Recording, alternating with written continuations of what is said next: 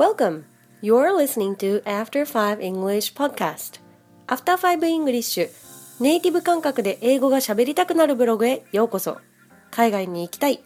英語を話したい。海外の長期滞在から日本に帰ってきたけど、英語を話す機会がない。でも、英語に触れていたい。そんなあなたをヘルプしたい。ネイティブ感覚を身につけるお手伝いをいたします。ホームページ、after5english.com にてブログもご覧いただけます。では、Are you ready? The podcasts are updated either on Monday or Tuesday, Japan time.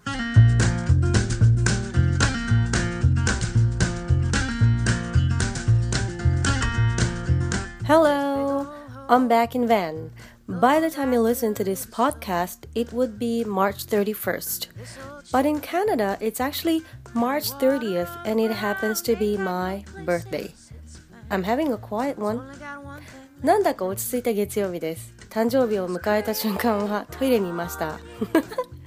トイレ越しに夫にお誕生日おめでとうと言われました。もうなんか、ええー、と思ってちょっとショックだったんですけど、まあ、家でのびのびと過ごしているんだなっていう実感もあり、ほっこりと、うん、トイレで迎えましたよ。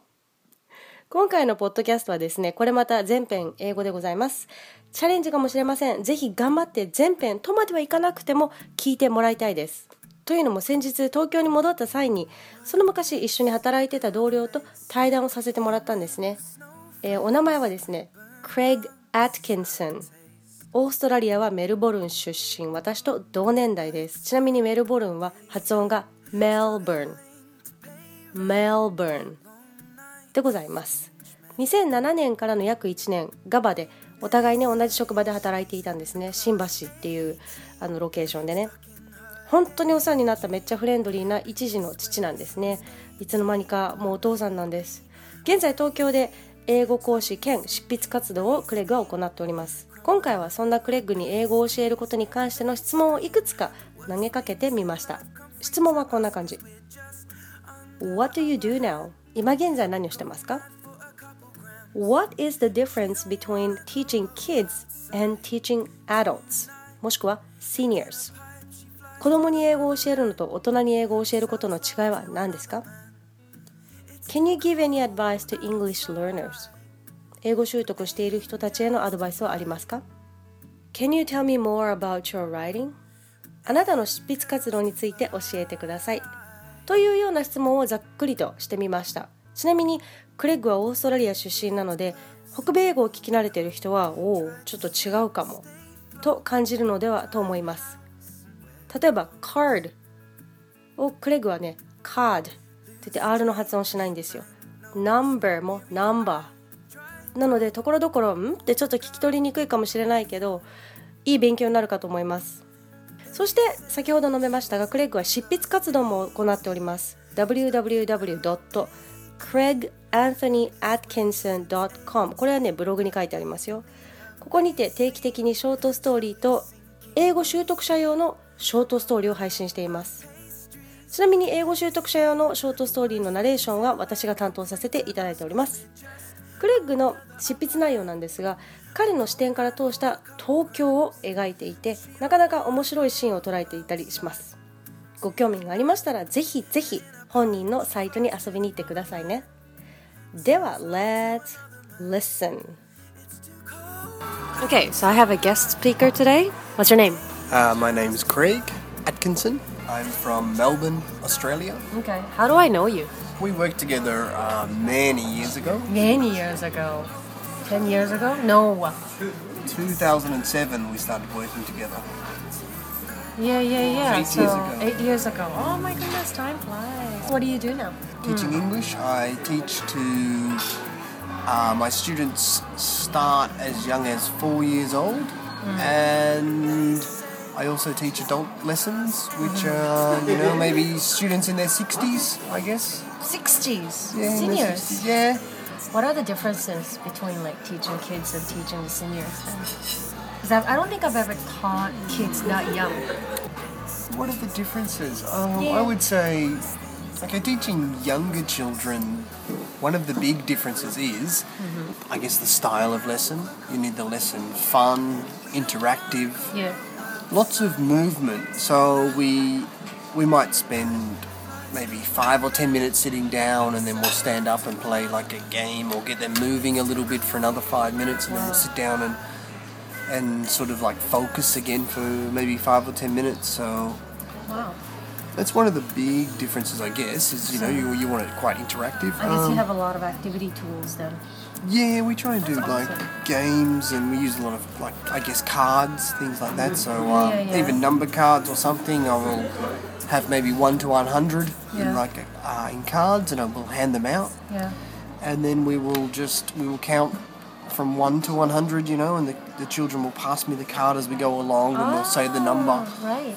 Um, so that helps them, I guess, recognize the number and you know saying it in English and and then thinking ahead. Okay, well, okay, we're up to card number six.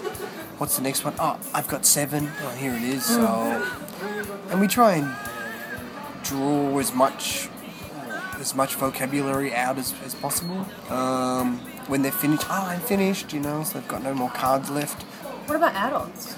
Adults, uh, they like, uh, I guess, conversation a lot. So we try and talk about, you know, I try and talk about them, their hobbies. Often I will bring in a topic or a subject, or uh, maybe a photocopy of a of a page of a book, if it's quite a simple book.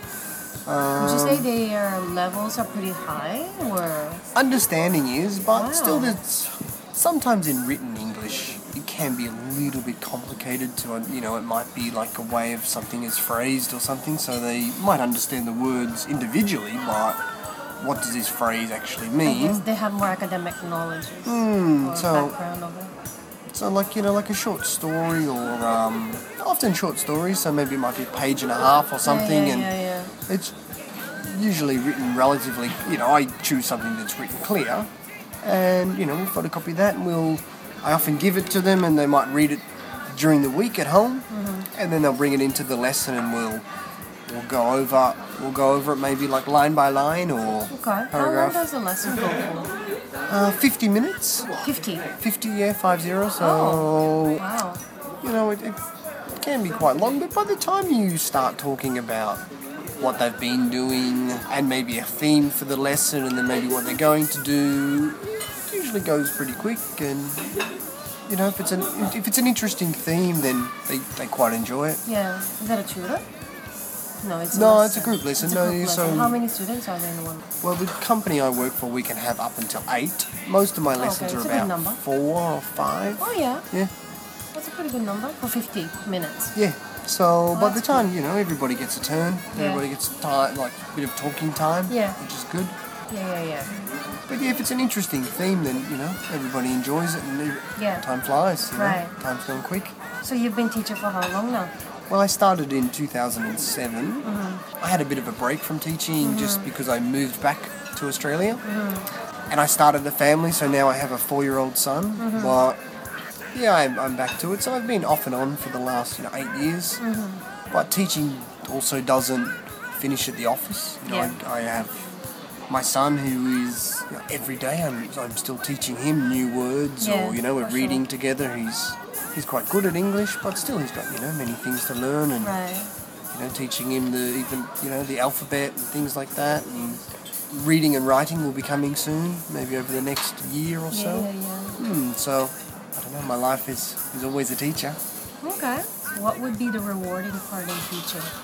obviously I would say the the the reward is the learning of the student um, to see them maybe you've taught a new vocabulary Yeah. word and then to hear them use it without Yeah. without sort of having to preempt or anything like yeah, that Yeah, yeah, totally agree. that's that's fantastic that's good um, or even like a phrase like with the the younger students I teach Mm. In one of our textbooks it says good morning how are you and the answer is I'm fine thank Mm-hmm. you and to hear even during roll call when they use that by themselves you know that's that's fantastic Yeah. that's um that, that's the reward you know it's like wow okay they're getting it you know they're it's working well totally. so yeah. that, that that makes me happy yeah. Okay. So any, if you want to give a, a message or advice to the English learner out there, what would you say?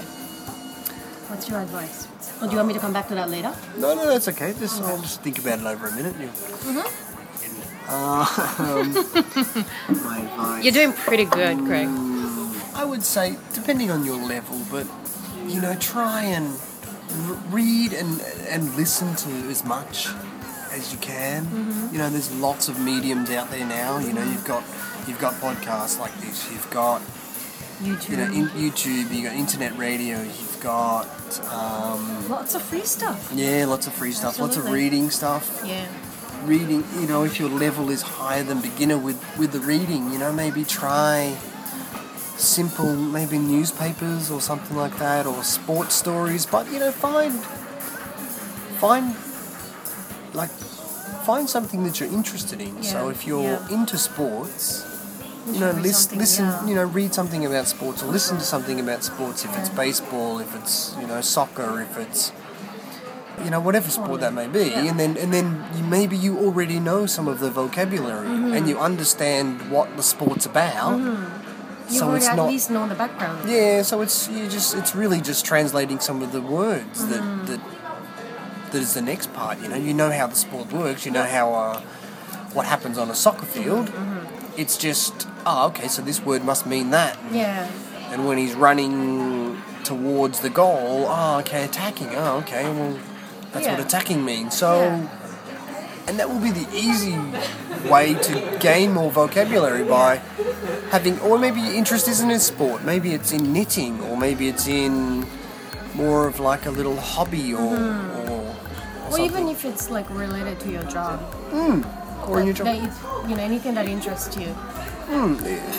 often a lot of this, the same vocabulary might get used. It might be translated or or spoken a different way, like Yeah. in you know as we say sometimes Japanese English or something like that. Mm. But the concept, you know, the, the understanding is still the same. Totally. Okay. This is gonna be the last question, but tell me about what you've been doing. All those writing.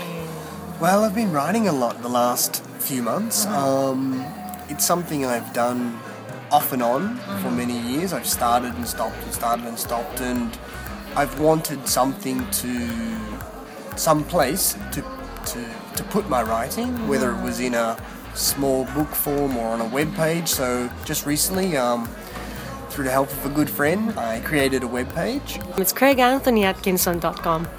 Okay. Thank you. So I have e- easy stories for English learners, so it's quite simple about Yeah. Things I've heard in- some voices about um, that too.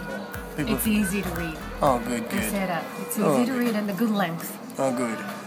So that's what I aim for. Just something, you know, a little bit simple, but a bit of an insight into my life here in Tokyo um, and what I see, the Tokyo I see.